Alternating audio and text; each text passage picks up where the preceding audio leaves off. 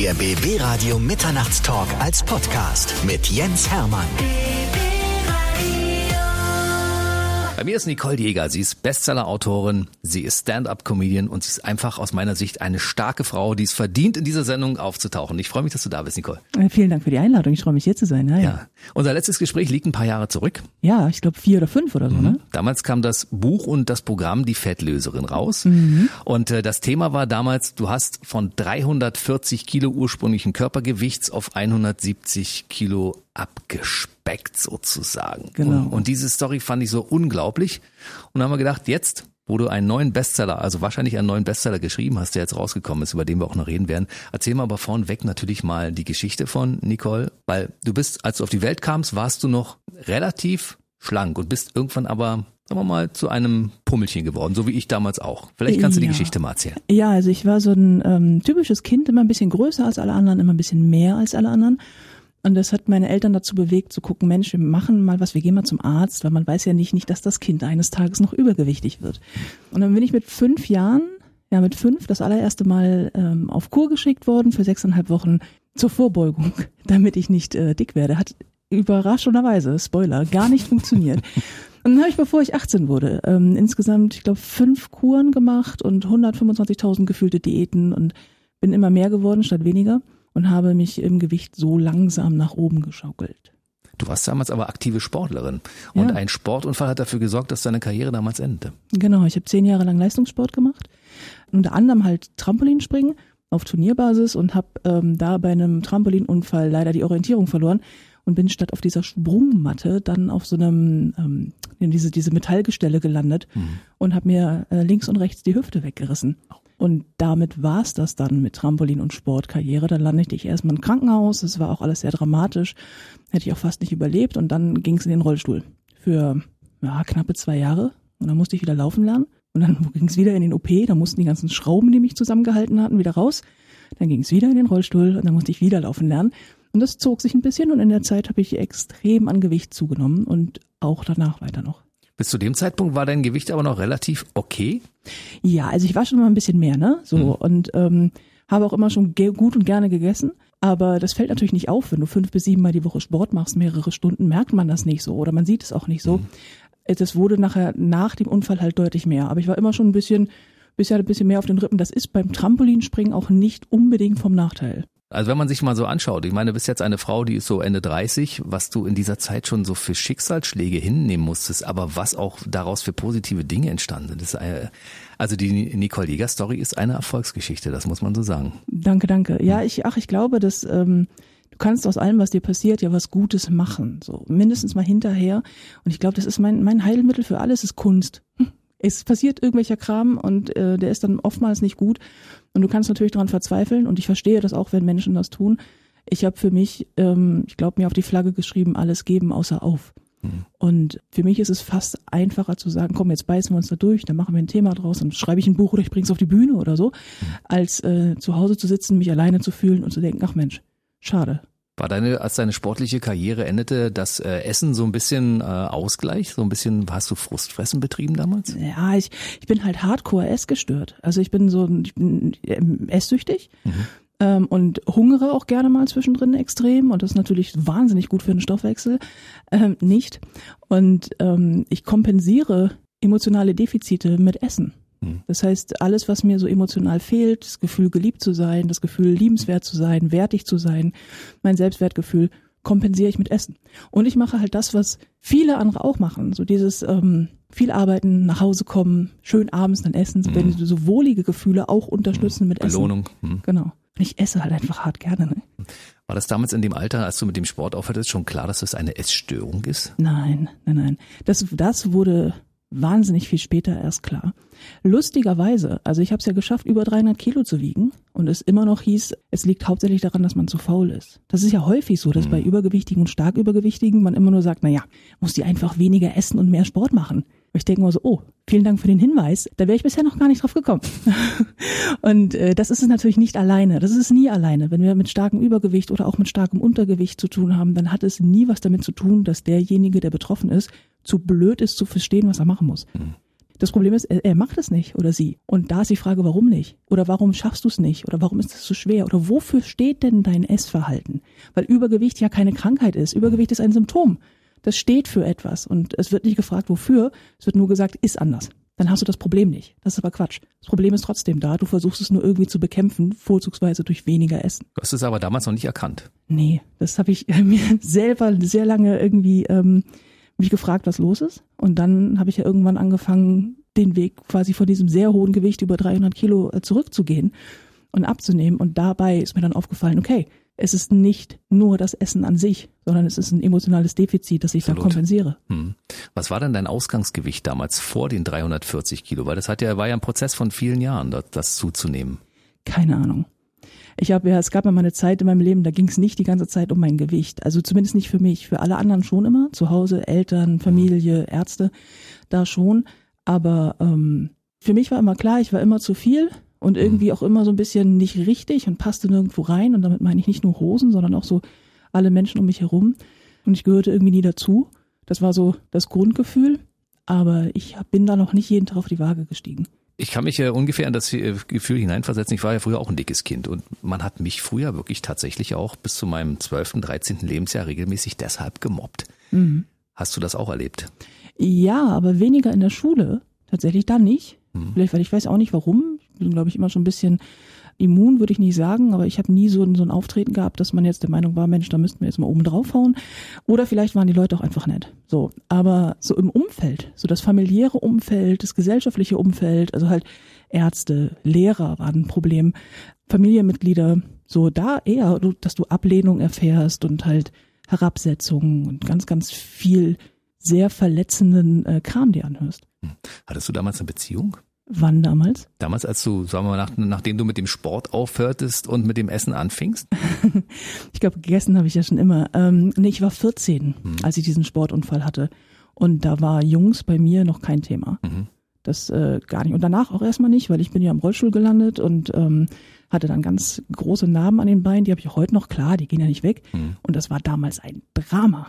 Ich dachte, oh Gott, du musst als Frau musst du ja schön sein. Das ist ja deine Hauptaufgabe. Und meine Beine können da schon mal nicht mehr mithalten. Und das war so, oh nein, ich werde niemals jemanden finden, der mich gern hat, weil ich sehe nackt einfach nicht gut aus. Ich habe überall Narben. Und dass das nicht stimmt, das habe ich später als erwachsene Frau gelernt. Aber ich bin sehr lange damit durch die Gegend gelaufen, weil ich das zu Hause auch gelernt habe. Weil ich gelernt habe, Männer stehen nicht auf dicke Frauen, du musst schlank sein, sonst findest du niemanden, der dich liebt. So. Und mit diesem Gedanken und auch so dieses, du musst, das geht, deine Aufgabe ist es, schön und vollkommen zu sein. Ansonsten bleibst du halt für immer allein, du wirst alleine sterben.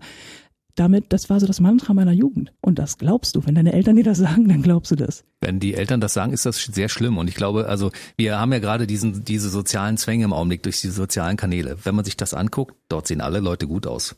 Die sind alle schlank, die sehen alle toll aus, die sind alle gut geschminkt. Du hast das Gefühl, die leben alle in einer Traumwelt. Und das ist aber wirklich ein, ein, ein Schein, der uns da vorgespielt wird. Ne? Es ist ganz, ganz schlimm. Also da ist ja so gerade Instagram ist so ein typisches Beispiel für wahnsinnig schöne, immer schöne, gut aussehende Menschen. Und mein Lieblingsbild, wo ich immer so lachen muss, ist immer so diese Familie mit zwei Kindern, alle auf so einem weißen Hochflorteppich. Alles ist super rein und es ist wahnsinnig harmonisch und alles ist aufgeräumt und alle sehen perfekt aus. Und ich denk so, welche Familie sieht so aus? Welche Mutter mit zwei kleinen Kindern denkt, das erste, was ich mir kaufe, ist natürlich eine weißer flauschige, Teppich. weiße Couch und dazu ein passender Teppich. Sowas. Oder halt alle sind super schön. So, da sind natürlich 50 Filter drüber, das sind 1000 Fotos, die gemacht wurden, das Beste wird genommen dem richtigen Licht und so. Es sieht dann immer aus, als wenn mal eben dieser Schnappschuss entstand.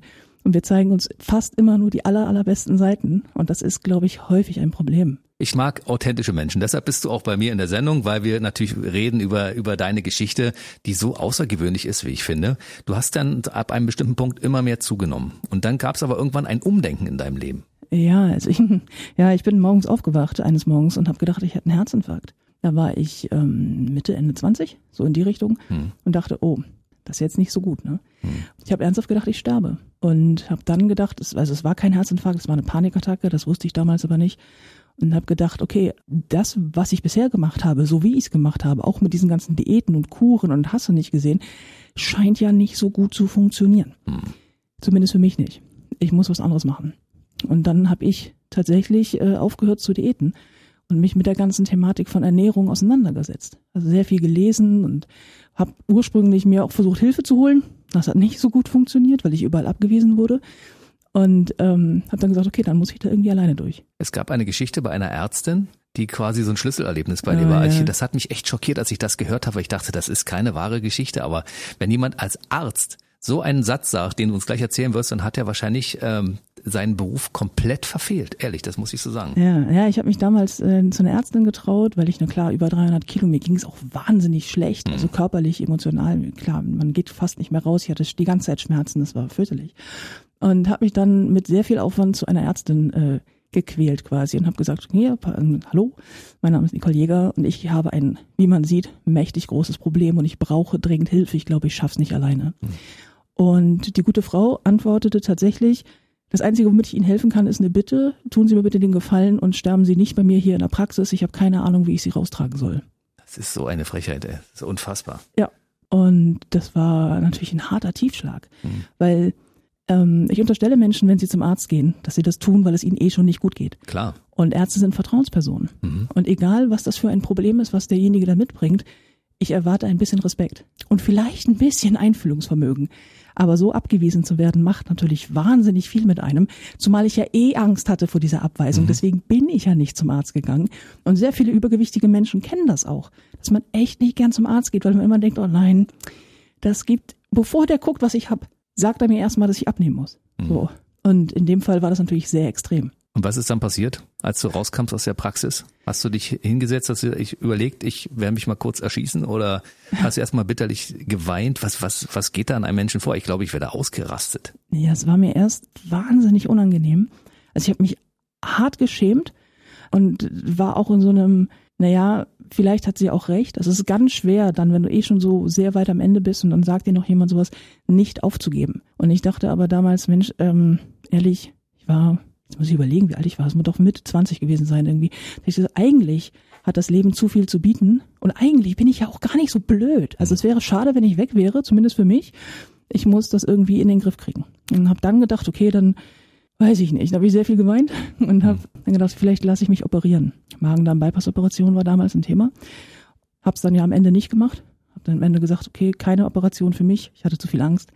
Und außerdem habe ich irgendwann mal, kurz bevor es zu dieser Operation kommen sollte, weil es war schon angemeldet und wir waren auf dem Weg quasi, und zwei, drei Tage vorher lief im Fernsehen ein Bericht von so einem Adipositas-Chirurgen, der sagte, weniger als zwei Prozent aller Menschen mit einem BMI von über 45, meiner war damals bei, ich glaube, 111 oder so, schaffen es aus eigener Kraft abzunehmen.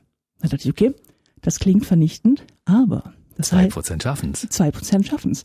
Und dann habe ich tatsächlich gegoogelt und habe geguckt, wie viele Menschen gibt es denn weltweit mit einem BMI von über 45? Die Antwort darauf ist sehr viele. Mhm. Und diese zwei Prozent in Zahlen ausgedrückt waren 84.000 Menschen. Wow. Und dann dachte ich, na gut, dann möchte ich eine zwei Prozent Frau sein. Und dann habe ich die Operation abgesagt, habe mir sehr viele Bücher gekauft und habe gedacht, okay, ich fange an. Das ist toll.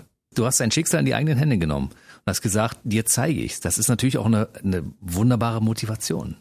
Ich glaube, das ist halt immer dieses, ne, alles geben außer auf. So. Und ich habe für mich damals gedacht, das, das, ich kann mein Schicksal ja nicht daran festmachen, dass jemand anderes mir nicht hilft. Also ich habe mich selber sehr lange Zeit nicht in den Griff bekommen und habe mich häufig vernachlässigt und habe 5000 kleine Baustellen. Ähm, auch heute einige noch. Auch ein paar mehr manchmal. Aber das, ich, ich möchte andere Menschen nicht darüber entscheiden lassen, wie es mir geht. Und da war das Schicksal selbst in die Hand nehmen irgendwie die einzige Möglichkeit. Du bist eine tolle, starke Frau, das muss ich an der Stelle mal sagen, weil ich äh, habe wirklich Hochachtung vor dem, was du geschafft hast. Und deshalb müssen wir natürlich in Abstand von ein paar Monaten oder ein paar Jahren darüber reden, wie das sich weiterentwickelt hat. Weil ich war wirklich auch gespannt heute auf, auf dein äh, Vorbeikommen hier. Wie wird sich das weiterentwickelt haben? Und du hast dann einfach über den Sport, den du für dich entdeckt hast, angefangen, mit den einfachsten und leichtesten Übungen deinen Körper in eine Richtung zu bringen, in der du heute bist. Ja, ja. Die ersten Schritte waren winzig. Also man darf nicht vergessen, ich habe deutlich über 300 Kilo gewogen. Das ist kein Gewicht, bei dem man joggen geht. Das ist nicht mal ein Gewicht, bei dem man zum Briefkasten geht. Das heißt, ich habe am Anfang ähm, damit angefangen zu sagen, okay, was esse ich? Ich habe angefangen, ganz banal mein Essen aufzuschreiben. Einfach um auch zu bewusst zu werden und zu visualisieren, was esse ich eigentlich. Und festgestellt, okay, das ist vielleicht auch ein bisschen viel. Vielleicht kann ich das stückweise reduzieren. Und mit stückweise meine ich erstmal ein Brötchen weniger oder dann halt ein bisschen Obst. Also nicht alles auf einmal. Ne? Wir wollen ja beim Abnehmen immer alles auf einmal ändern, weil keiner will abnehmen, alle wollen schlank sein. Das ging mir auch so. Aber es hat ja nicht funktioniert. Also dachte ich, okay, eine Sache weg. Und dann habe ich ganz, ganz langsam angefangen mit den ersten Schritten im Treppenhaus, dann die ersten Stufen der Treppe, mir einen, nachts, weil ich mich so geschämt habe, ich wollte nicht, dass die Nachbarn das sehen, mir so einen Stuhl ins Treppenhaus geschoben und habe gesagt, so, ich gehe jetzt immer die Treppe runter, so eine, und dann wieder rauf. Und dann setze ich mich hin, bis es wieder geht und dann mache ich das nochmal. Das waren die allerersten Schritte. Nachts. Nachts. Während die anderen geschlafen haben, hast du abgenommen. Ja. Das waren die ersten Schritte, das ist toll. Das waren die ersten Schritte, ja. In welcher Etage hast du denn damals gewohnt? Ich glaube, die dritte oder so. Es gab einen Fahrstuhl, also Treppen nehmen war für dich illusorisch. Das wäre niemals in, stell mal vor, der Fahrstuhl wäre irgendwann ausgefallen, du wärst gar nicht mehr in deine Wohnung gekommen. Schwierig, ich habe vor allen Dingen ewig gebraucht. Also mein Vorteil war noch, dass ich auch noch ähm, sehr jung war damals. Wenn ich so Mitte 40 gewesen wäre, ähm, dann wäre das, glaube ich, nicht mehr so. Also ich habe ne, ich hab Leistungssport gemacht, deswegen hatte ich eine gute, meine, meine Knochen und Muskeln konnten das noch mitmachen und ich habe auch heute, toi toi toi, keine Probleme mit den Knien oder so. Ich hätte es verdammt noch mal verdient, aber ich habe es nicht und bin darüber sehr, sehr glücklich. Zum heutigen Zeitpunkt hat sie 190 Kilo abgenommen zu den 340, die wir als Ausgangspunkt haben. Das heißt, wir sind jetzt mittlerweile so roundabout bei 150, wa? Ungefähr, ja. Ja, und ich weiß von dir, da du ja auch Ziele hast, dass die Reise noch nicht abgeschlossen ist. Nee, noch nicht ganz. Ich habe noch ein paar äh, Kilo vor mir. Aber das hat mittlerweile weniger mit dem Gewicht zu tun. Es hat eher was damit zu tun, dass ich denke, na, es gibt noch so ein paar Sachen, da fühle ich mich noch nicht so wohl oder da möchte ich irgendwie noch, da, da, da möchte ich es noch einfacher haben. Und ich habe ja ähm, immer gedacht, so, okay, es kommt auf die Zahl drauf an, ich muss 99 Kilo wiegen oder ich muss keine Ahnung was. Und habe heute mittlerweile den Punkt, dass ich denke, nee, ich muss gar nichts. Das Einzige, was ich muss, ist das für mich beste Leben leben Genau. und mich wohlfühlen. Und da bin ich noch nicht immer 100 Prozent. Also geht die Reise noch weiter nach unten mit dem Gewicht. Wir kommen auf das Gewicht zurück. Also du hast damals gesagt, okay, ich fange an im Treppenhaus zu trainieren. Und dann hast du wahrscheinlich dein Gewicht auch regelmäßig kontrolliert. Und Ja. wann kamen die ersten Erfolgserlebnisse, dass dann von 340 nur noch 338 standen und 300, weiß ich nicht, 20 irgendwann und so. Und wie fühlt sich das an? Naja, erstmal habe ich zugenommen. Echt? Ja, das passiert ziemlich häufig, wenn man anfängt, sich richtig zu ernähren, weil ähm, was man immer glaubt, ist, dass übergewichtige Menschen ja von morgens bis abends nur Kram essen. Das stimmt nicht. Die meisten essen fast gar nichts den ganzen Tag, kommen morgens mit Kaffee, Cappuccino den ganzen Tag lang, am besten rauchen sie dann noch. Und abends, wenn dann Ruhe einkehrt und man Feierabend hat, dann wird gegessen. Und ich habe gedacht, das kann ja schon nicht richtig sein. Und das habe ich aber auch gemacht, obwohl ich das Haus nicht verlassen habe. Den ganzen Tag wenig und dann oder gar nichts und abends dann viel und habe dann äh, gesagt, okay, nee, ich gleiche das aus über den Tag und so weiter und so fort und gucke mal, was sind eigentlich die Kalorien, die ich essen sollte und so und habe das dann auch angefangen zu tun und habe, glaube ich, erstmal fünf Kilo zugenommen oder so. Das ist natürlich bei mir so gewesen, als wenn eine kleine Latte an den LKW genagelt. Das macht keinen Unterschied bei über 300 Kilo, aber es war erstmal frustrierend. Das kann ich mir vorstellen, wollte ich gerade fragen. Ist das frustrierend, wenn du sagst, du möchtest abnehmen, auf einmal nimmst du noch mehr zu und denkst, Ha. verflucht, was ist mit mir los? Bin ich verflucht? hart. Am Anfang dachte ich so, das war die, die das doch, das, ich werde bekloppt. So, und ich weiß noch, dass ich irgendwann äh, auf dem Sofa saß und dachte, ich mache das jetzt noch zwei Wochen. Wenn sich bis dahin nichts bewegt hat, gebe ich auf. Und ich habe das noch zwei Wochen gemacht und ich habe es dann noch ein paar Jahre länger gemacht, weil irgendwann kam der Moment, dann hat sich angefangen, die Waage nach unten zu bewegen und dann sehr rapide. Also ich habe 80 Kilo abgenommen in den ersten Monaten. Boah. Ja, ich komme aber auch von einem sehr hohen Ausgangsgewicht. Hm. Mit, mit äh, Tagebuch führen und gucken, wie viel Ja. Kilo runter sind. Das braucht man ja auch für die, für die Psyche, ne? Ja, genau. Also ich habe äh, Tagebuch übers Gewicht geführt, ich habe Tagebuch übers Essen geführt. Ich habe ähm, einmal die Woche auf der Waage gestanden, aber auch nur einmal die Woche, ganz wichtig, weil man wird irgendwann exzessiv. Und ich bin sowieso ein hart exzessiver Mensch, also ich in allem, was ich mache. Und war irgendwann an dem Punkt, dass ich dachte, oh, oh, fange an, jeden Tag zweimal auf der Waage zu stehen. Das ist auch nicht gesund. Nee. Also sich irgendwie im Zaum zu halten, ähm, war eine echte Herausforderung. Auch nicht jeden Tag zwölf Stunden zum Sport zu gehen und der Hoffnung, das, äh, das noch besser zu machen und noch weniger zu essen und so, sondern einen Mittelweg zu finden. Das ist das Schwerste. Hm. Hattest du damals schon das Gefühl, es geht mir besser? Ja, ja. Also als das Gewicht runterging, natürlich, ähm, weil äh, die Schmerzen aufhörten. Das war so das Hauptding. Das war bei mir sowieso immer so, dass ich dachte, na, das, das richtige, den richtigen Gewinn, den ich durchs Abnehmen habe, ist nicht, dass ich aussehe wie, wie Gottes Geschenk an die Menschheit, sondern dass es weniger wehtut. Hm. Das war, das war einfach das Allerbeste. Und irgendwann, das weiß ich noch, das war irgendwann im Herbst, da bin ich das erste Mal vom Sport zu Fuß nach Hause gegangen. Das waren, ich glaube, dreieinhalb Kilometer. Ich habe sechs Stunden gebraucht. Das ist wie ein Marathon für andere. Ja, ich, ich habe einfach mir vorgenommen, ich, ich, ich schaffe das. Hm. ich gehe jetzt diesen Weg und habe mir sehr viel Zeit genommen und ich war total erschlagen und arg stolz. Hm, kann ich mir vorstellen. Wie oft bist du den Weg dann noch gegangen und wie hast du die Strecke dann noch verlängern können? Ja, sehr häufig. Hm. Und ähm, mittlerweile mache ich alles zu Fuß und stehe abends auf der Bühne und so. Aber äh, damals war das echt so, ich dachte so, okay, wow, krass. Weil ich immer dachte, okay, wenn ich es, ähm, also es das erste Mal aus das Haus wieder verlassen habe, das mit diesen, nachdem die 300 Kilo unterschritten waren, bin ich von meiner Wohnungstür zu einer roten Bank gelaufen. Habe ich sogar mal drüber geschrieben. Mhm. Die stand vorm Haus, das waren 250 Meter oder was.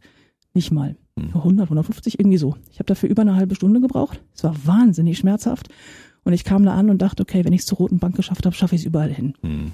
Und es hat funktioniert. Wahnsinn. Wann hast du das erste Mal angefangen, darüber zu schreiben?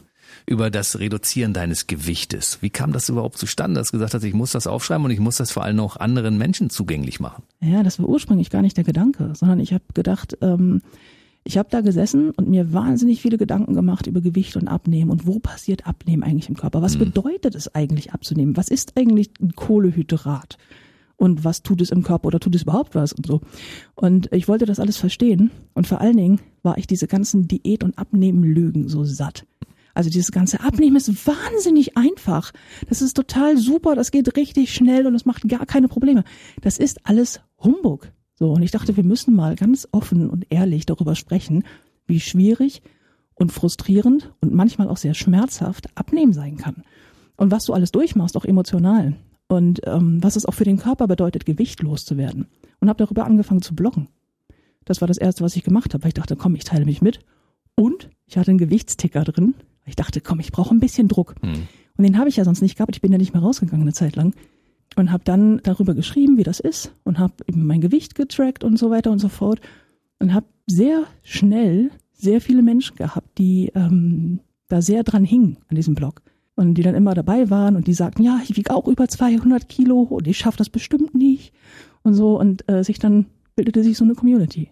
Wenn du darüber nachdenkst und mal ein bisschen guckst, dann stellst du fest, oh, dieses Problem habe nicht nur ich, sondern das haben ganz viele Menschen. Ja, mit Gewichtsproblemen schleppen, weiß ich nicht, wie viel Prozent der Bevölkerung mit sich rum. 49 Prozent aller Frauen und ich glaube 72 Prozent aller Männer. Dann stell dir das mal vor. Das ist ja wirklich Ja. eine Menge. Dementsprechend hatte deine Community auf einmal ganz viele Follower. Ja, und dann bekam ich irgendwann eine E-Mail, ähm, da stand drin so, hey, hey, haben Sie nicht Lust, ein Buch zu schreiben? Und die habe ich irgendwie ignoriert, weil ich dachte, oh Gott, das ist jetzt jetzt schon der fünfte, nee, du solltest mal ein Buch schreiben, so. Da dachte ich so, ja, ja, irgendwann in einem nächsten Leben. Und dann habe ich ein paar Wochen später diese Mail wieder hochgekramt, weil ich irgendwas gesucht hatte, da fiel sie mir wieder ein, oder fiel sie mir ins Auge und dann scrollte ich runter und dann stand da drunter Rowold. Und dann dachte ich so, Der große Verlag. der große Verlag. Da ich so, Fetter Verlag. Meine Mhm. Güte. und dann dachte ich so, okay, vielleicht antworte ich doch mal. Und tatsächlich kam dann der Verlag auf mich zu, meine heutige Lektorin, und hat gesagt, hast du nicht Lust, ein Buch zu schreiben? Und ich habe gesagt, worüber denn? Und sie sagte, na, über genau diesen Weg. Und ich sagte, mal, bist du bekloppt? Ich bin eine dicke Frau, die übers Abnehmen spricht. Das will doch keiner lesen. Aber hallo. Aus Das will ja keiner lesen wurde dann, ich glaube, ein 46 Wochen äh, Top 10 Bestseller-Buch. Und ich dachte so, okay, wow. Das war damals die Fettlöserin einer Anatomie des Abnehmens. Genau. Und zu dem Zeitpunkt hattest du ja schon eine ganze Menge Bericht zu berichten. Das ist Ja. unglaublich, was bis zu dem Zeitpunkt passiert war. Und äh, woher nimmst du irgendwie eigentlich die Fähigkeit zum Schreiben? Ich meine, das können ja auch nicht viele. Ein Buch zu schreiben, was sich auch liest, äh, das interessant sich wegliest und man sagt, Mensch, das möchte ich bis zu Ende lesen und nicht irgendwie nach, ich habe nach drei Seiten die Nase voll davon. Ich weiß es nicht. Ich habe auch Naturtalent. öfter, ja, keine Ahnung. Ich habe es nie gelernt. Es ist nicht so, dass ich ein Schreibseminar besucht habe. Es ist Sprache ist so mein Medium. Sprache und Humor und Gefühle. Hm. Und ich kann ähm, Gefühle gut in Worte packen und mich auch gut mitteilen. Und ich kann das gut aufschreiben, irgendwie. Dafür kann ich 5000 andere Sachen nicht, aber schreiben kann ich. Mhm. Und dann war das Buch fertig und daraus entstand das erste Programm, aber eigentlich nicht, weil du ein Programm machen wolltest, sondern weil man dich quasi fast gezwungen hat. Ne? Ja, die Geschichte ist absurd, aber sie ist genauso passiert. Ich saß in Schottland damals, habe das erste Buch geschrieben, weil ich dachte, okay, ich mache hier einen auf Hemingway, ich gehe in so ein Cottage und Passt das doch, so. ja. Und äh, es ist eine Geschichte, die ich irgendwann mal den Enkeln, Kindern anderer Menschen erzählen werde. So und habe dann. Ich glaube deinen eigenen. Ja, ich will ja keine Kinder. Anderes Thema besprechen wir später. Genau. Wir kommen zurück auf Schottland. Ja, genau. So, und ich saß in Schottland in diesem, diesem Cottage und war fertig mit Buchschreiben und habe dann mit meinem Management irgendwie gesprochen und gesagt, hier, ähm, Buch ist fertig. Und der hat dann gesagt, ja, das ist doch super, dann kannst du dich gleich hinsetzen und das Bühnenprogramm schreiben. Und ich so, was, was für ein Bühnenprogramm? Und dann meinte sie, ja, Rowold wollte, dass du auf Lesereise gehst quasi. Und, und er hat dann gesagt, und er, ich zitiere es wörtlich, aber ich habe gesagt, es ist stinklangweilig, niemand will eine fette Lesen sehen, du musst das performen. Ach, das ist aber auch frech, oder? ja, aber wir haben ein sehr enges Verhältnis. Okay, also das ist alles geht gut. das ja. Und sehr lange schon befreundet. Und dann haben wir gesagt, na gut, wir würden das Thema gerne auf die Bühne bringen. Und dann hat man uns gesagt, naja, da braucht ihr locker einen Vorlauf von fünf Jahren, müsst ihr sehr früh anfangen. Also haben wir sehr früh angefangen, nämlich direkt nach Buchschreiben. Und hatten drei Monate später das erste Bühnenarrangement und äh, kein Bühnenprogramm. Ich habe das ja noch nie gemacht, so so gar nicht. Und ich so, äh, wie ich soll jetzt auf die Bühne? Und er so, ja, Ticketvorverkauf startet demnächst, machen wir. Und dann haben wir, ich glaube 2000, nagel mich nicht drauf fest, ich- 16, 16 ähm, Premiere. Und dann haben wir irgendwie die Premiere ausverkauft in Bonn gestartet. Und ich dachte, oh Gott, ich sterbe. Das kann ich mir vorstellen. Von Null auf Comedian, das ist auch nicht so einfach, ne? Nee, das ist generell kein einfacher Job, wenn auch der beste Job der Welt. Aber das ist natürlich, da sitzen so ein paar hundert Leute und gucken dich erwartungsvoll an, haben auch noch Eintritt bezahlt und du sollst da jetzt performen und hast das einfach noch nie gemacht und denkst, hm, werden spannende zwei Stunden, Leute. Also wenn ich heutzutage Nicole Jäger auf einer Bühne sehe oder in irgendeiner Fernsehshow bei Olaf Schubert oder bei im Quatsch Comedy Club oder bei Mario Barth und Friends, dann denke ich, die Frau hat nie etwas anderes gemacht. Das ist unfassbar. Ich äh, arbeite sehr, sehr viel dran, dass man das denkt, ja. Aber wie war das vor deiner ersten Show? Ich meine, du musstest das ja irgendwo probieren, vielleicht nach Möglichkeit auch vor Leuten. Mal gucken, wie reagieren die denn darauf, wenn ich das mache? Kann ich das so machen? Ich cast ich mir im Publikum zusammen und guck mal, wie das auf mich wirkt. Wie hast du das gemacht? Es war totaler Blindflug. Es war Echt, wirklich, ja, ja. Ich habe ein Comedy-Programm geschrieben, wo ich dachte, das fände ich jetzt witzig zu hören. Das Mhm. bringen wir jetzt mal auf die Bühne und habe das so ans Buch angelehnt. Damals noch beim ersten Bühnenprogramm habe ich auch noch ein bisschen gelesen auf der Bühne. Das mache ich heute nicht mehr. Also es sei denn, ich bin auf Lesereise, aber das Mhm. ist was anderes. Und ähm, habe gedacht, okay, wir, ich habe ich hab keine andere Möglichkeiten. Ich weiß ja nicht, wie man es anders macht. Wir machen es jetzt so. Mhm. Und bin rausgegangen und hatte alles vergessen. Ich hatte einen total Blackout. ich Du hatte Schande. ich hatte, ich hatte ähm, Lampenfieber aus der Hölle. Das habe ich heute immer noch beim Auftreten. Das ist gut. Aber ja, das denke ich auch. Ich habe auch gesagt, der Tag, an dem ich nicht mehr aufgeregt bin, ist der Tag, an dem ich aufhöre. Oh, genau, das ist richtig. Weil dann bin ich nicht mehr hungrig. Mhm. So, und an dem Tag, aber ich bin auf die Bühne gegangen und mein erster Satz war, schön, dass ihr da seid. Ich habe alles vergessen. Wir improvisieren jetzt zwei Stunden lang. und es war, es war wahnsinnig gut. Es endete mit stehenden Ovationen. Es hat sehr viel Spaß gemacht. Und ich bin aber auch ein ganz hartes Arbeitstier. Also ich nehme jeden Auftritt mit auf, ich höre ihn mir hinterher an, ich arbeite alles raus, jeden Bit, also jede, jeden Gag und jede Story und so weiter und so fort und bin sehr viel am Arbeiten, dass es dann halt mittlerweile nicht mehr so ist, dass es im Blindflug ist. Das äh, unterschreibe ich, denn es ist einfach so, dass man, wenn man Nicole Jäger für ein Interview anfragt, man auch zu hören kriegt, ja, das kannst du also vor dem einen und nach dem anderen Auftritt machen wir das noch kurz so zwischendurch, mal eine halbe Stunde hat sie Zeit. Ich sage, muss sie sich nie ein bisschen erholen? Nee, das macht die einfach. Ich glaube, es geht nicht ohne Fleiß. Hm. Also Menschen behaupten ja immer, Erfolg sei auch sehr viel Glück. Das ist nicht wahr. Äh, Erfolg hat sehr, sehr viel mit Arbeit zu tun, extrem viel. Und dann hat, braucht man auch ein bisschen Glück und ein bisschen Talent, aber hauptsächlich muss man bereit sein ähm, zu arbeiten. Sieben Tage die Woche am besten und das meistens länger als die meisten anderen. Naja, das kenne ich in meinem Radiojob ja auch, ne? Ja. Kannst du dich an das Gefühl erinnern, dass du das erste Mal auf einer Bühne standst und etwas erzählt hast und du hattest einen Lacher? Wie sich das angefühlt hat? ist das beste Gefühl der Welt. Wenn Menschen lachen, ist das das absolute Hochgefühl. Weil ähm, man möchte mal meinen, es sei der Applaus. Und Applaus ist auch super. Aber Humor macht etwas mit Menschen, das keine andere Sache, keine andere Sache kann. Nämlich es sorgt dafür, dass die Reaktion immer echt ist. Lachen ist echt. Du kannst, also natürlich kannst du so tun, als wenn du lachst, das macht aber keiner. Applaus ist etwas, das kannst du geben oder nicht geben, das kannst du kontrollieren. Wenn du etwas wichtig, witzig findest, dann lachst du. Und das bedeutet, die Reaktion ist echt und die Emotion ist echt. Und das ist einfach so ein wahnsinnig gutes Gefühl. Und ja, ich erinnere mich noch gut dran. Und es ist jedes Mal wieder, als wäre es das erste Mal. Ist kein Witz. Und es ist jedes Mal wieder so, dass ich denke, oh Gott, hoffentlich lachen sie heute Abend. Das tun sie immer. Toi, toi, toi. Aber es ist auch das schlimmste Gefühl der Welt, wenn es mal ausbleibt. Also du bringst so einen riesen Gag, der funktioniert 500 Mal und beim 501. Mal stehst du da und der Saal ist schweigsam. Und du denkst so, ach du, okay, was mache ich denn jetzt? Das ist richtig schlimm. Haben die den jetzt nicht verstanden? Warum haben dann die anderen immer gelacht? Oder du musst anschließend gleich sagen, du, also die anderen haben bis jetzt immer gelacht. Also ich erkläre euch nochmal. Ja, aber Gags, die du erklären musst, sind keine guten Nee, Gags das mehr. stimmt, ja, absolut richtig. Was war denn das für ein Publikum, dass du das, das erste Mal in deiner Show saß? Waren das die Leute, die das Buch schon gelesen hatten oder war das reiner Zufall oder waren das Leute mit Gewichtsproblemen? Hast du das mal analysiert, wer da das erste in deiner ersten Show drin war oder hast du erstmal nur Freunde von mir eingeladen, damit die 200 Karten weg sind? Nee, nee, nee. Äh, Freunde von mir saßen da gar nicht. Ich habe gesagt, ich möchte niemanden da sitzen haben, den ich kenne. Oh. Weil das ist, man mag es kaum glauben, aber die schwersten Shows sind die, in denen meine Eltern sitzen. Das kann ich mir Weil ich vorstellen. bin, ich bin laut und manchmal auch ein bisschen dreckig auf der Bühne Mhm. und ähm, sehr emotional. Und das ist immer so, wenn dann die Eltern in der dritten Reihe sitzen und denkst so, oh oh, okay, ähm, tut mir leid, dass ihr mich jetzt enterbt, aber hey, war eine schöne Zeit mit euch. So, man hat am Anfang immer gedacht, ja, da kommen ja nur Dicke. Ist ja klar. Das ist so eine deutsche Denke. Die, die auf der Bühne steht, ist übergewichtig, dann ist es das Publikum auch. Das war's nicht. Es war ähm, sehr, sehr, sehr gemischt. Ja, es sind auch viele Männer da, aber es sind sehr viele Frauen halt natürlich, klar, die ihre wahrscheinlich Ehemänner mitschleppen. Und es war ein sehr buntes, sehr gemischtes Publikum. Einige hatten schon das Buch gelesen, sehr viele aber noch nicht. Die sind durch den ganzen Medienzirkus drumherum irgendwie darauf aufmerksam geworden und haben gesagt, ja gut, gucke ich mir mal an. Wie war das für dich damals, als auf einmal sich so viele Leute auf einmal für dich interessiert haben? Total merkwürdig. Das ist es heute noch. Das ist, wenn ich irgendwo stehe und du spielst vor ausverkauftem Haus und da stehen da hunderte Menschen und du denkst, hey, sind die echt, seid, ihr seid, wisst ihr, was ihr hier macht? Und es ist einfach, ähm, ich empfinde sehr, sehr viel Demut für das, was ich mache. Weil ich ähm, denke, so mein Gott, es kostet ja was, in die Show zu gehen. Und Menschen sparen da teilweise drauf und hängen sich das dann wochenlang in den Kühlschrank und freuen sich tierisch drauf. Und du denkst so, jetzt bin ich, ich bin, ich bin das Event der Woche hier, ne? Und dann musst du abliefern. Ich bin immer so, dass ich denke so, naja, wenn ihr euch so lange drauf freut, muss ich einen sehr geilen Abend machen. Das ist immer mein Anspruch. Mein Anspruch ist es immer, das hier wird die beste Show. Das ist sie nicht immer. Es ist immer, ich gebe immer mein Maximum. Das ist mal gut und mal sehr gut und mal halt so, dass du denkst, hm, das hätte besser sein können. Aber ich habe den Vergleich, weil ich einfach hunderte Shows schon gespielt habe. Die meisten haben ja den Vergleich nicht. Und ich habe immer, dass ich denke, wow, das ist, es ist und bleibt unglaublich krass und wahnsinnig schön. Und ich bin sehr dankbar, auf der Bühne stehen zu dürfen überhaupt, dass sich Leute das angucken.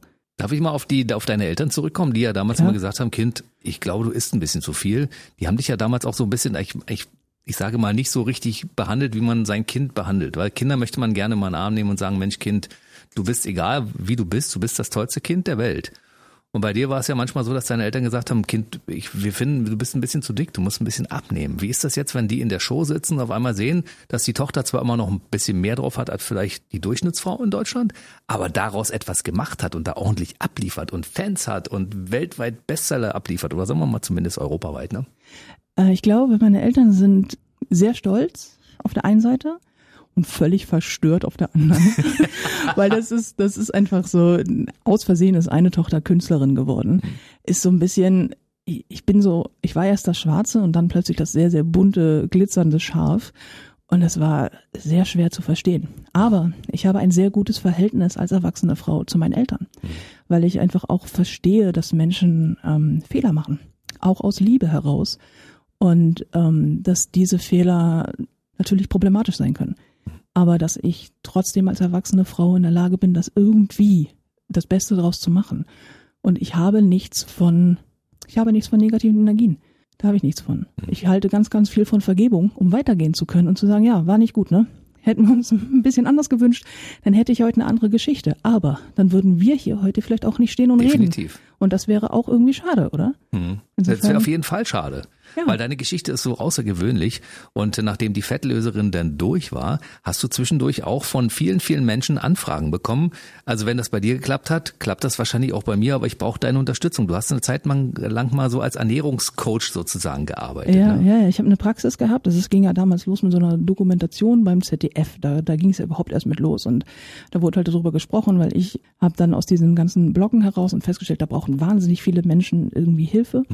Ähm, habe ich eine Praxis aufgemacht und habe gesagt, okay, gut, dann mache ich das beruflich. So, weil ich meine Zeit ging dafür drauf, dass ich nur Fragen beantwortet habe und dachte so, das geht nicht. Ich muss irgendwann mal Miete bezahlen und so. Und dann habe ich eine Praxis aufgemacht und dann ging es plötzlich hart steil. Da hatte ich so eine Warteliste von, keine Ahnung, tausend Leuten und mehr. Wahnsinn. Also über Monate hinweg ausgebucht und dachte so, okay, ich, ja, ich habe nicht genug Arme, um das abzuarbeiten. Hm. Und dann kam das Buch und das ging dann so steil und ja, dann musste ich mich irgendwann entscheiden, Bühne und ähm, Schriftstellerei und halt Medien oder Praxis. Und habe gedacht, die Bühne hat da natürlich einen riesen Vorteil. Das, was ich in der Praxis erzähle, an diese ganzen Motivationsdinge, diese Sachen erzähle ich auch auf der Bühne. Da erreichst du aber ein paar hundert und ein paar Tausende und nicht nur einen. Und habe mich dann einfach für die Kunst entschieden. Das ist auch gut so. Es ist ja eine Therapie. Also wenn man bei dir zu einer Show geht, dann hat man ja dasselbe, was man wahrscheinlich in einer persönlichen Beratung bekommt, nur halt für die breitere Masse, ne? Ja, ich bin so eine Art Delfintherapie zum Lachen, könnte man sagen. es ist, es ist schon mein Anspruch, ist es, dass es dir besser geht, wenn du die Show gesehen hast als vorher. Mhm. Das ist der Anspruch von Comedy immer. Und ähm, ich mache Comedy mit Relevanz. Das heißt, ich habe ein Thema, ich habe etwas, das mir wichtig ist zu erzählen. Ähm, und ich bin fühlig und es ist manchmal ein bisschen ernster auch, aber es ist hauptsächlich wahnsinnig witzig. Und Menschen hören gerne zu, wenn sie dabei lachen können. Und du kannst jedes noch so schwierige Thema erzählen und auch über noch so verletzliche Sachen sprechen, wenn dein Gegenüber ähm, dir zuhören mag, weil er das Thema leichter empfindet, weil er darüber lachen darf.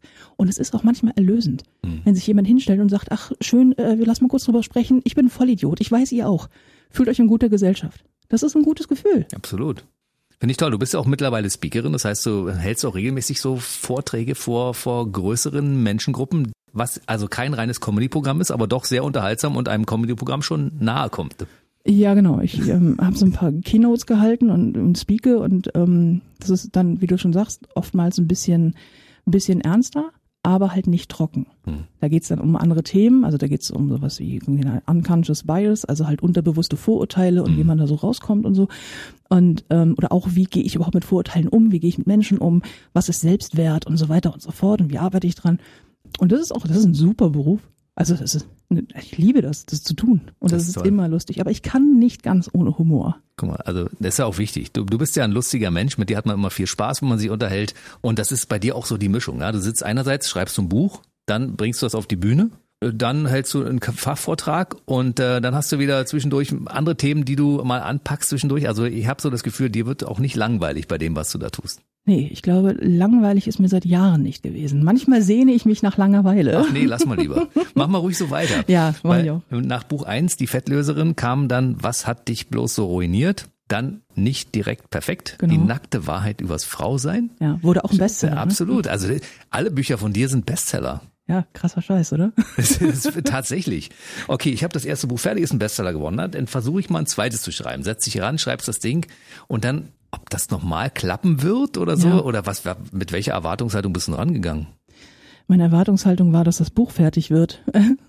Weil ich glaube, du kannst keinen Bestseller schreiben. Also du kannst dich nicht hinsetzen und sagen, ich schreibe jetzt übrigens ein erfolgreiches Buch. Wenn du das könntest, würde das, mhm. glaube ich, jeder tun. Das, ich bin da ja zugekommen wie die Jungfrau zum Kinde. So, mhm. und ich dachte, okay, schreibe ich ein Buch, das liest zwar keiner, aber ja, machst du halt mal. So, und beim zweiten Buch haben auch alle gesagt, oh, oh, oh, das wird richtig schwierig, ob das erfolgreich wird. Und ich dachte so, hm, ja, keine Ahnung. Ich kann halt auch nur so schreiben, wie ich schreibe. Mhm. Ist ja nicht so, dass ich noch im Gepäck die Geheimformel habe für das Buch wird noch besser. Ich versuche ja ein gutes Buch zu schreiben mhm. und hoffe immer, dass es das ist. Und bin dann sehr überrascht, wenn es auch angenommen wird. Weil du kannst ja noch so gut schreiben, wenn es nicht gekauft wird, nicht angenommen wird, dann kommst du ja nicht weit. Deine Lektorin ist die erste Instanz immer, ne? Das heißt, sie hat dann mal reingelesen, nachdem du das zweite Buch geschrieben hattest im Entwurf und hat, war gleich begeistert und hat gesagt, super oder ja. müssen wir anders machen? Ja. Sie war es begeistert. Ist, ist, ja, und, und sie hat es auch, ähm, es wird auch so genommen. Ich bin ja Rowold sehr dankbar dafür, dass sie mich drucken, wie ich spreche. Mhm. Weil ich ähm, fluche ja gerne mal wie so eine Bordsteinschwalbe und ich bin gerne auch mal ein bisschen, bisschen derber, einfach weil ich auch so denke. Also ich bin ein freundlicher und höflicher Mensch, aber wenn ich mich aufrege, rege ich mich auf. Das merkt man auch an den Büchern. Und Absolut. ich wurde nicht zensiert. Gar nicht. Die haben nichts rausgestrichen. Und das war, ähm, weil die gesagt haben, das ist einfach deine Mundart. So, das ist deine Art, das mitzuteilen. Und das ist authentisch und das nehmen wir so, finden wir super. Und ich finde das großartig, dass da keiner kam und sagt, nee, also, Entschuldigung, aber Schimpfwörter gehen nicht, die markern wir hier mal rot an. Nichts, ist genauso gedruckt. Das bist du. Das bin ich. Das ist deine, deine Person, deine Persönlichkeit, deine Nicole Jäger. So wie wir sie lesen, sehen wir sie auf der Bühne und mittlerweile auch mehrere Comedy-Programme. Also äh, ich darf das, ich bin selber dick. Nicht das direkt perfekt. Und Prinzessin Arschloch ist das aktuelle Programm, ne? Genau, Prinzessin Arschloch ist die aktuelle Tour, ja die durch Corona bedingt auch ein bisschen ausgefallen ist. Ne? Also du hast Termine ja. verschoben, habe ich gesehen. Also am 8.11.21 bist du in Berlin in den Wühlmäusen mit diesem Programm. Und das mhm. war aber, glaube ich, auch ein Termin, der schon verschoben wurde. Ne? Ja, schon mehrfach. Mhm. Also die gingen sehr steil los. Dann kam Corona, dann stand man mal so anderthalb Jahre nicht auf der Bühne, bis auf ein paar Ausnahmen. Und jetzt geht's so ganz langsam wieder los. Also mit den ersten Terminen, wie du schon sagtest, in Berlin und in Hamburg und so, aber danach ab Frühjahr dann wieder richtig dolle. Aber für alle, das kann man zwischendurch schon mal sagen, in Bad Saro ist ja auch noch im Jahr 2022, also im nächsten Jahr dann am 14. Äh, Dezember im Theater am See. Das ist auch mhm. eine Show, die verlegt wurde, ist ein Ersatztermin. Also auch in der Region findet es statt, Berlin, Brandenburg. Berlin ja sowieso regelmäßiger als in Brandenburg, aber es ist schön, dass du auch mal ringsrum mal irgendwann auftauchst. Aber vor allen Dingen auch wahnsinnig gerne in Berlin und Brandenburg. Also muss man sagen, geiles Publikum. Brandenburg ist auch so ein geiles Publikum, weil die haben so Bock. Ja. Das rockt immer so, weil die mögen es auch gerne ein bisschen äh, dreckiger. So, also das muss nicht alles so fein ziseliert sein. Da darf es gerne äh, knallen und es darf gerne Rock'n'Roll sein. Und das liebe ich ja sehr. Ne? Ich spiele wirklich gerne hier. Und es ist ja auch nicht so weit weg von Hamburg. Also, ja. Das stimmt. So 200 Kilometer, die kann man schon mal fahren zwischendurch für einen geilen Auftritt, ne? Das, äh, aber ich fahre zum, für einen geilen Auftritt, Auftritt auch auf dem Mond. Also insofern ist das in Ordnung. Außerdem gibt's ja zwischendurch noch in unserer Mitte auch den Quatsch Comedy Club, ne, wo du Ja. regelmäßig auftauchst. Also es gibt schon diverse Bühnen, die wahrscheinlich immer regelmäßig Anfragen stellen und sagen, Nicole, wie sieht's aus? Hast du Lust, bei uns aufzutreten? Ja, also ähm, wir sind quasi für die Prinzessin Arschloch Tour auch, die ist durchgebucht, so was die Termine angeht. Da gibt's noch Tickets, aber die ist durchgebucht.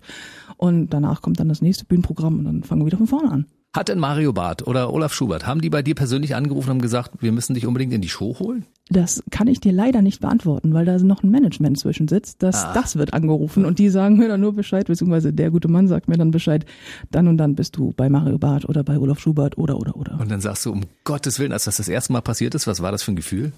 Es, es, war, es war, es war, es war furchtbar. es war, also na klar, es ist ein Ritterschlag, so. Wenn du das erste Mal bei so gestandenen Comedians bist, damals, ich da als irgendwie No-Name da irgendwie äh, auftauchte. Im Comedy Olymp war's, ne? Ja, genau. So. Und dann so, ähm, was, was, was tue ich hier? So, und hab natürlich super Angst gehabt. So, und dann war mein allererstes Ding war, glaube ich, der RTL Comedy Grand Prix. Ähm, bei RTL, ja, bei RTL genau so. Und ähm, da war ich irgendwie eingeladen und kam da an und habe irgendwie grandios verkackt. Muss man, Echt? ja, das war eigentlich kein guter Auftritt. Aber ich habe gelernt. Das ist nämlich das Schöne. Du machst deine Fehler immer am offenen Herzen. So, immer auf der Bühne, immer, wenn was funktioniert, funktioniert es. Wenn es nicht funktioniert, dann, wie man in der quasi in Szene spricht, so schön sagt, dann bombt die Nummer.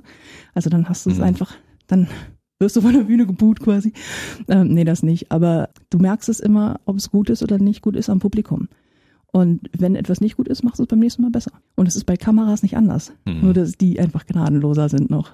Das stimmt, aber die meisten Comedians, also die heutzutage sehr weit oben sind, die sagen immer, man muss zwischendurch auch mal scheitern. Das muss man wissen. Da, ansonsten kann man kein guter Comedian werden, wenn man zwischendurch nicht gescheitert ist. weil du nicht lernst. Du lernst nicht aus extrem geilen Auftritten, weil extrem geile Auftritte heißt, du hast alles richtig gemacht. Was lernst du aus, du hast alles richtig gemacht. Du musst Fehler machen, um das dann später besser zu machen. Also quasi, ich glaube, wer heißt das? Samuel Jackson, der sagte, du musst scheitern, aufstehen, neu anfangen, äh, besser scheitern. Und bis du diesen Fehler nicht mehr machst, dafür machst du 500 andere dann. Yay. Aber du wirst dadurch besser, dass du lernst, dass A, Fehler okay sind, dass es dazugehört. Du kannst kein Live-Geschäft machen, ohne Fehler zu machen. Und dass du daraus etwas Besseres machen kannst. Bevor wir zu deinem aktuellen, vermutlich Bestseller kommen, möchte ich zwischendurch eine, eine Frage stellen, die ich mir gerade gemerkt habe, aber ich muss sie einfach stellen. Du hast gesagt, das wirst du irgendwann den Enkelkindern anderer, äh, deiner Familie vorstellen, aber nicht deinen eigenen. Du möchtest keine Kinder haben. Ich bin eine Frau, die ähm, vor sehr vielen Jahren mit 15 schon gesagt hat, ich werde nur dann Kinder bekommen, wenn der Tag kommt, an dem ich 100% davon überzeugt bin, dass ich es niemals bereuen werde und an dem ich es wahnsinnig will. Und der Tag kam nie. Aber du hast ja noch Zeit. Du Aber bist ich, jetzt Ende 30, da kann noch alles passieren. Das stimmt. Aber ich habe mich ähm, mittlerweile und auch schon sehr, sehr, sehr früh dazu entschieden, ich möchte keine Kinder. Ich bin, bei mir tickt keine biologische Uhr. Ich finde Kinder super, das muss man dazu sagen, weil das immer sonst so, wieso hasst sie eigentlich Kinder? Nein, tue ich nicht. Kinder sind total geil. Ähm, ich habe auch eine Nichte, ich bin wahnsinnig gerne Tante, vor allen Dingen bin ich auch noch Künstlerin, das heißt, ich kann auch noch so eine Mary Poppins sein, Na also, klar. also ganz, ganz bunt für meine Nichte und ich, ich liebe die sehr. Ich möchte keine eigenen. Ich bin mit dem Gefühl groß geworden, ein ungeliebtes Kind zu sein und habe so ein bisschen Sorge, das vielleicht weiterzugeben und habe nicht dieses, ja, das, das ist so ein Ding und ich habe zum anderen, ich habe nicht das Bedürfnis. Und ich denke, wenn du das nicht hundertprozentig willst, dann mach es vielleicht nicht. Und deswegen möchte ich keine Kinder. Ich hätte bei dir nicht die Sorge, dass es so ist, dass du das weitergibst, weil ich glaube, du bist so eine tolle Persönlichkeit und du hast dich so entwickelt in den letzten Jahren, dass das bei dir, glaube ich, gar kein Problem wäre. Aber ich meine, man muss diesen den Standpunkt natürlich akzeptieren und sagen, okay, dann gibt's also aus dem Hause Jäger keine, keine kleinen Bambinos, was ja nicht so schlimm ist. Wir kommen zu deinem neuen Buch. Das Ja. heißt Unkaputtbar. Und das ist ein, ein, das sage ich mal gleich vorneweg, das ist ein Thema, darüber kann man kein Comedy-Programm machen, weil es ist etwas komplett anderes, als wir bei den anderen drei Büchern hatten. Das sagst du, aber ich werde aus dem Thema ein Comedy-Programm machen. Wirst du machen? Dann Ja. bin ich sehr gespannt darauf, das, was du erzählst. Also dieses Buch heißt Unkaputtbar wie ein Mangel an Selbstwert zum Problem wurde und wie ich da wieder rauskam. Es geht um häusliche Gewalt. Ja. Und du hast, hattest auch eine toxische Beziehung. Genau. Und das war wirklich, also war eine große Katastrophe bis hin zu Morddrohung und bis zu Händen um deinen Hals und Würgen und allem drum. Erzähl die Geschichte bitte. Und dann bin ich gespannt, was da rauskommt. Ja, genau. Also unkaputtbar ähm, dreht sich um die Thematik der häuslichen Gewalt und vor allen Dingen um diesen psychischen Aspekt von häuslicher Gewalt. Und ähm, ich habe selber, ich neige privat zu nicht guten amorösen Beziehungen. Das war schon immer nicht so richtig gut. Und ähm, die letzte Beziehung, die letzte große, die war toxisch. Also im wahrsten Sinne. Und zwar nicht, der ist ein bisschen gemein oder der geht mal fremd oder so, sondern ähm, wirklich zerstörerisch toxisch. Das heißt, es war eine Beziehung zu einem Mann also am Anfang, am Anfang nicht. Am Anfang war die große Liebe. Mhm. Das ist das Geheimnis von Gewaltbeziehungen. Die beginnen nie mit Gewalt. Die beginnen immer mit der ganz großen Liebe. Und irgendwann kippt das. Und dann geht so ein ganz ekelhafter, zermürbender Krieg los, der einseitig geführt wird, nämlich vom Partner. Dann wird man, also geht's los mit Anschreien, mit Untergraben des Selbstwertgefühls, mit Anschuldigungen und mit einem Phänomen, das nennt sich Täter-Opfer-Umkehr. Das heißt, dass der ähm, narzisstische Partner der Beziehung, also der Täter in häuslichen Gewaltbeziehungen, irgendwann anfängt, dem Opfer das Gefühl zu geben, das Leben ist schlecht, mein Leben ist schlecht und du bist ein schlechter Mensch. Und dass es uns beiden gerade so schlecht geht, das liegt an dir. Und wenn du das änderst, wenn du dich änderst und wenn du ähm, dein Verhalten mir gegenüber änderst und wenn du gehorsamer bist und braver bist und zurückhaltender bist und tust, was ich dir sage, dann haben wir vielleicht wieder eine Chance, ein glückliches Paar zu sein, weil, das waren wir ja mal, weißt du ja, aber du machst alles kaputt.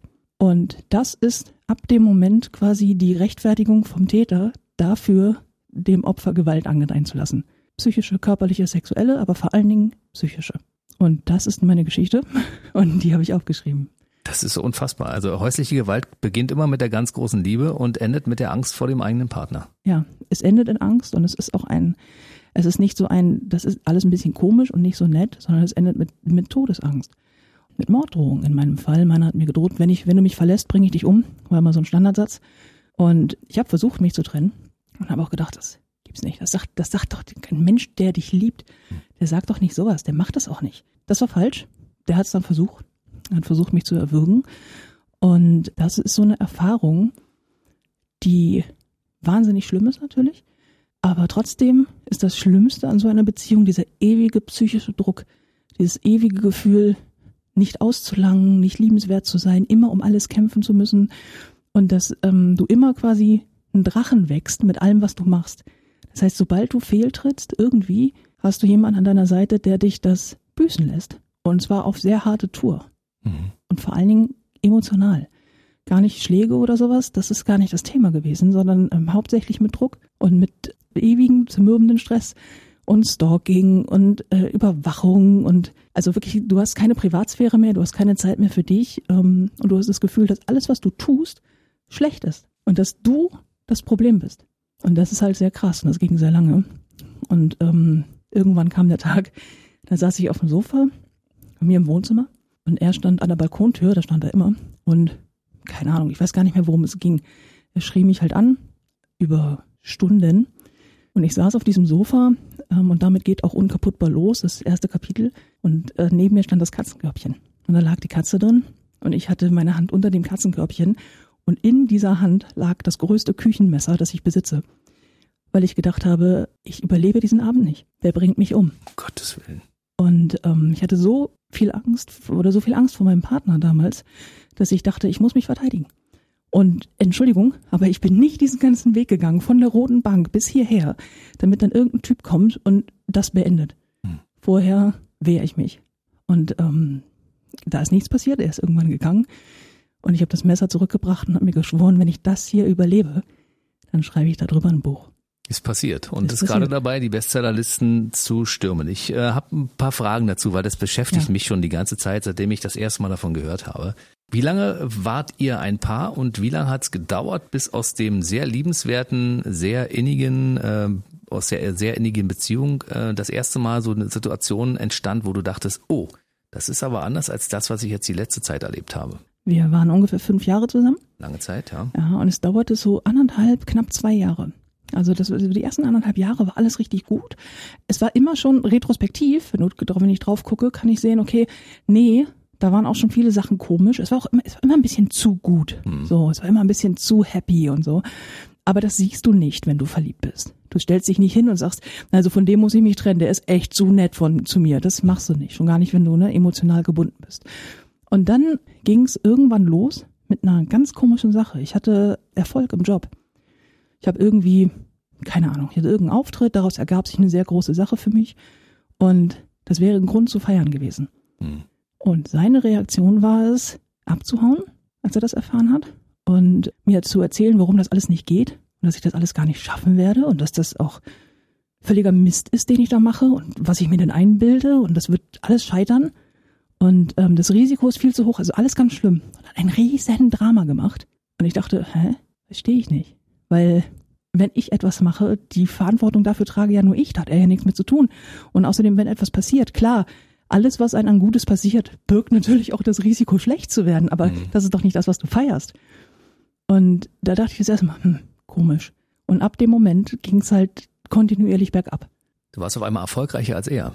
Das, Das- hat ihn vermutlich gestört dabei. Ja, das war ich von Anfang an.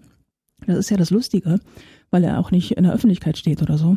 Aber es war, wusste ich damals übrigens nicht. Ne? Also ich Mhm. dachte, ich dachte anfangs, er sei ein wirklich sehr, sehr erfolgreicher Mann. Ähm, hat er mich zumindest glauben lassen, stellte sich hinterher raus, war erstunken und erlogen. Ähm, wie sehr vieles an ihm. So, ich kann dir heute auch nicht, wenn ich mich gefragt werde, was ist er eigentlich wirklich für ein Mensch, muss ich dir leider sagen, nach fünf Jahren Beziehung, keine Ahnung. Weiß ich nicht. Weil das, was er mir erzählt hat, war durchsetzt von lauter Lügen. Hm. Schöne Lügen. Lügen, die ich auch glauben wollte. So, ich wollte, ich wollte, dass der einfach toll ist. Aber tatsächlich ist, und das muss man immer wissen, bei häuslicher Gewalt, geht es um Macht und es geht um Besitz. Und der Partner, der, der toxische oder der gewalttätige Partner möchte dich besitzen. Mhm. Und der möchte deine Abhängigkeit. Und eine erfolgreiche Frau, die finanziell unabhängig ist, ist ganz, ganz schwierig in Abhängigkeit zu treiben. Also war natürlich alles, was Erfolg versprach, automatisch sein Gegner und sein Feind. Und das habe ich irgendwann, irgendwann war das an der Tagesordnung, egal was ich gemacht habe. Es war immer, nein, das kannst du nicht machen und das kriegst du nicht hin, das schaffst du auch nicht ohne mich und so. Aber das war tatsächlich so mit das erste Mal. Das ist krass. Ja, ne, eifersüchtig auf, auf deinen Erfolg und äh, wenn ich dich nicht kriegen kann, die anderen dürfen dich auch nicht kriegen, dann kriegt dich gar keiner, dann bringe ich dich um. Das ist krass, ne? Ja. Und wenn du überlegst, also das war das erste Mal, dass es ein Anzeichen für dich gab, war nach anderthalb Jahren ungefähr. Es hat Ungefähr. weitere dreieinhalb Jahre gedauert, die warst du mit ihm zusammen. Und wann hattest du die Hände um deinen Hals und er hat dich gewürgt? Wie lange dauerte das? Und äh, welche Konsequenzen hatte das am Ende? Ich glaube, von dem Moment, wo ich dachte, okay, ähm, wir müssen uns trennen, weil wenn ich, wenn ich das nicht tue, wenn ich nicht den Absprung irgendwie schaffe, bringt er mich eines Tages um.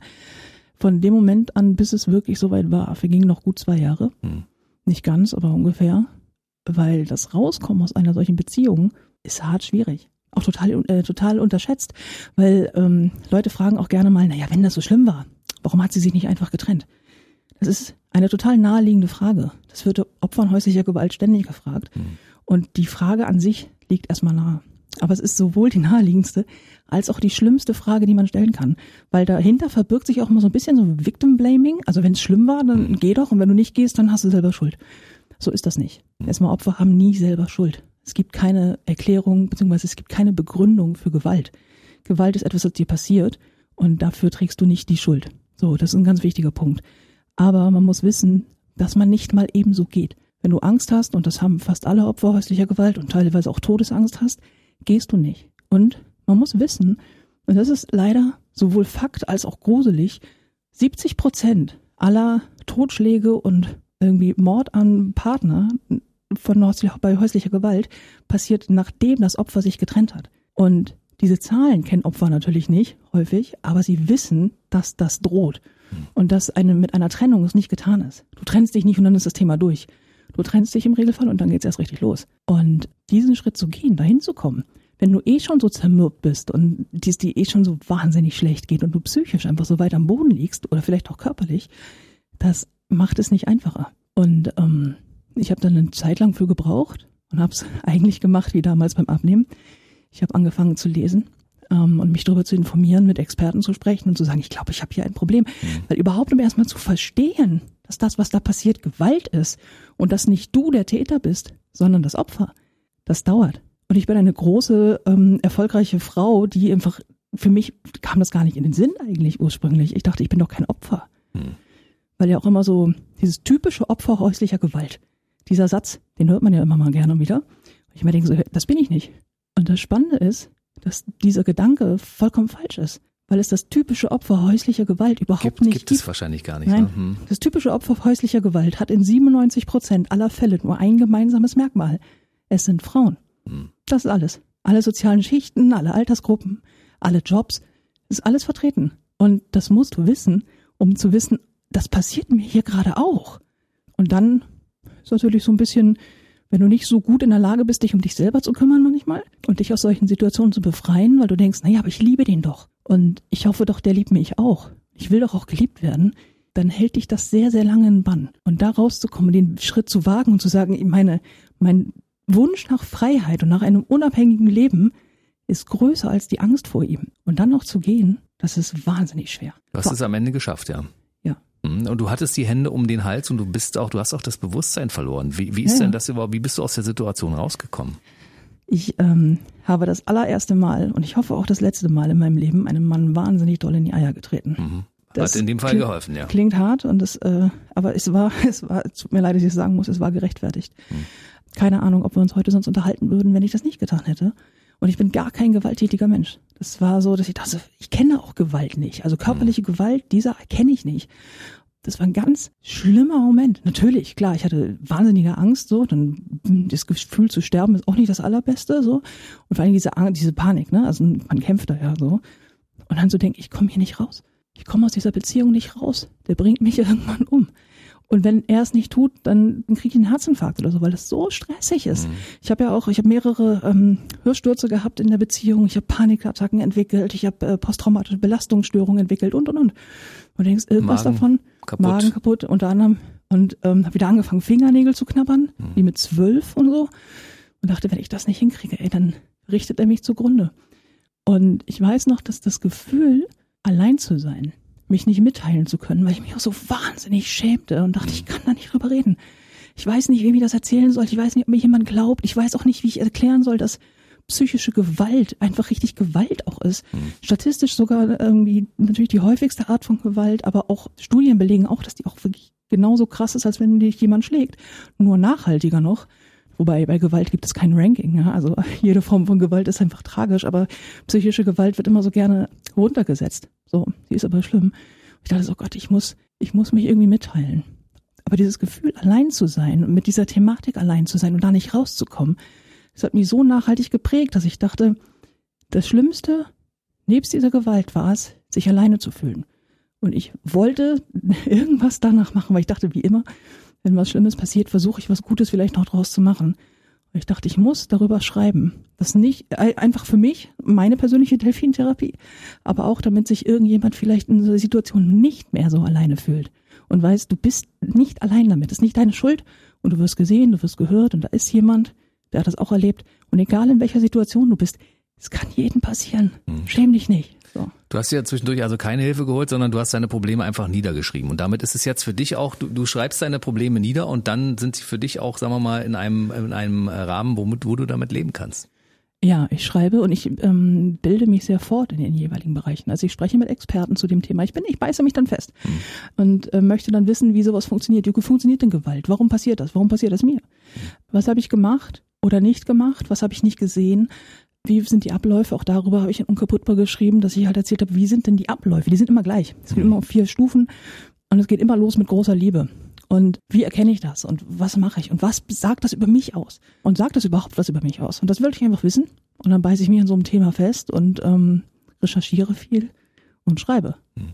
Ist das Thema jetzt durch? Hast du noch Angst, dass irgendwas passieren könnte? Oder ist es aufgrund dessen, dass es ähm, der breiten Öffentlichkeit zur Verfügung steht und alle genau wissen? Du hattest eine toxische Beziehung und er selbst ja das unter Umständen auch gelesen hat und sagt, okay, vielleicht habe ich ja meinen Fehler eingesehen oder ich mach's nie wieder oder vielleicht habe ich es gar nicht gemerkt oder ich muss mir Hilfe holen. All das äh, wird er nicht tun. Das ist auch so ein, ein ganz wichtiger Punkt. Du kriegst bei häuslicher Gewalt, wenn du es mal geschafft hast, da rauszukommen, es gibt keine Genugtuung. Also Täter verstehen es nicht oder wollen es nicht verstehen und Narzissten, in dem Fall narzisstische Partner, die so ausgeprägt sind, wie es bei ihm war, die empfinden keine Reue. Die glauben bis zuletzt, sie seien im Recht und sie sind die Opfer. Und verleugnen auch alles. Es geht ja ganz, ganz viel um Lügen und dabei bleibt er auch. Das Schöne, ähm, wenn du damit anfängst aufzuräumen und dich zu trennen, ist, es kann dir egal sein. weil Rache bringt einen sowieso nicht weiter. Mhm. Und für mich habe ich einfach irgendwann gesagt, ich habe am Anfang habe ich sehr mit mir gehadert, weil ich natürlich, ich habe den wahnsinnig geliebt, den unendlich geliebt und es war so schlimm, dass ich, als ich mich dann endlich getrennt habe und wirklich gar keinen Kontakt mehr hatte, in der Küche saß und mir die Augen aus dem Kopf geheult habe bei meiner besten Freundin ähm, und sagte, ich schäme mich so hart dafür, dass, dass dieser schlimme, gewalttätige Mensch aus meinem Leben weg ist und ich ihn aber, ich ihn vermisse. Dass ich hier sitze und denke so, ich vermisse den. So. Und das für sich selber einzugestehen. Und ich denke so, ja, das eine sind meine Gefühle und das andere ist das, was man tun muss, um sich selber zu retten. Und ich habe am Anfang gedacht, ich will, dass er das versteht. Ich will ihm das alles sagen. Ich will ihm sagen, was er mir angetan hat. Ich will ihm sagen, wie schlimm das war. Ich will ihm sagen, was für ein wirklich schlimmer Mensch er ist. Er wird es nicht verstehen. Und ähm, heute denke ich, das ist eines der besten Dinge, die ich je gemacht habe, war mich aus dieser Beziehung zu lösen und unkaputtbar zu schreiben. Aber ich wache morgens auf und kann daran arbeiten, das Beste aller Leben zu leben.